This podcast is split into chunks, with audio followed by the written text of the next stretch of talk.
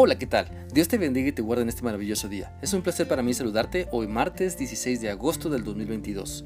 Te animo para que sigamos meditando en lo que la palabra de Dios nos enseña en la primera carta del apóstol Juan capítulo 1. Hoy vamos a leer el versículo 7, el cual dice así.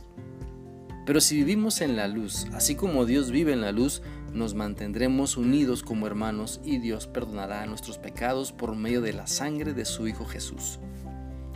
Una vez más este pasaje nos enseña que Dios es luz y que en Él no hay pecado, es decir, no hay oscuridad. Por lo tanto, quiere que también nosotros experimentemos una vida donde el pecado no nos domina, sino que nos fortalecemos en el poder de Cristo para vencer las tentaciones.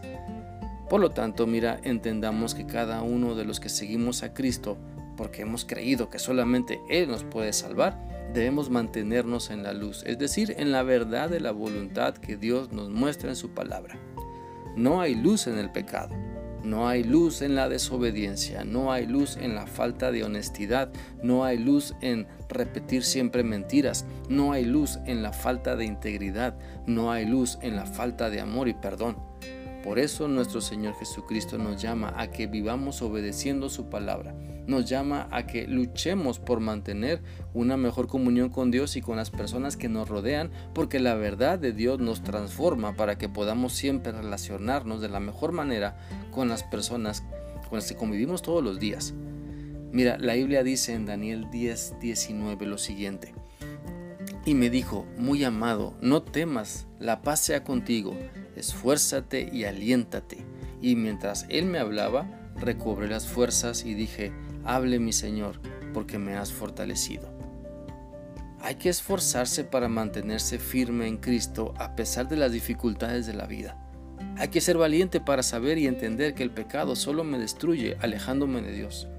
Hay que atreverse a pedirle a Dios que nos corrija cuando nos desviamos de su luz, de su luz, de su voluntad.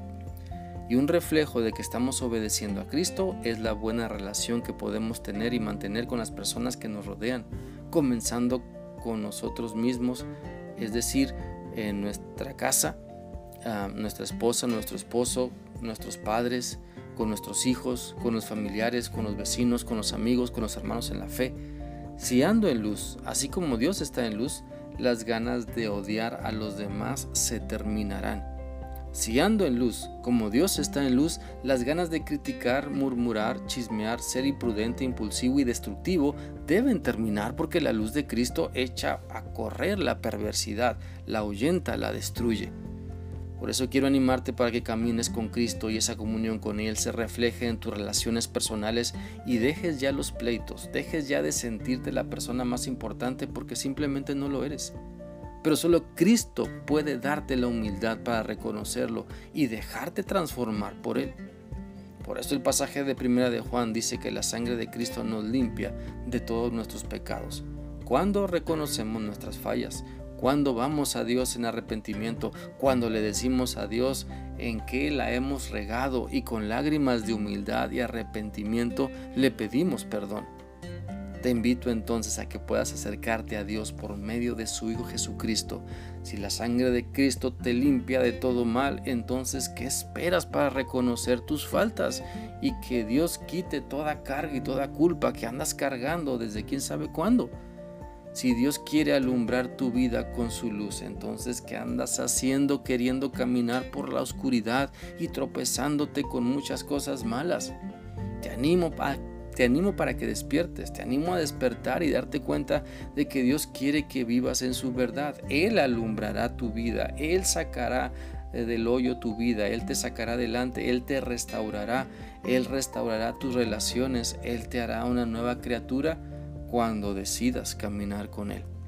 Por eso, suelta ya toda la oscuridad que has agarrado y déjate guiar por la luz de Cristo. Espero que esta reflexión sea útil para ti y que sigas meditando en lo que Dios te ha mostrado el día de hoy. Que sigas teniendo un bendecido día.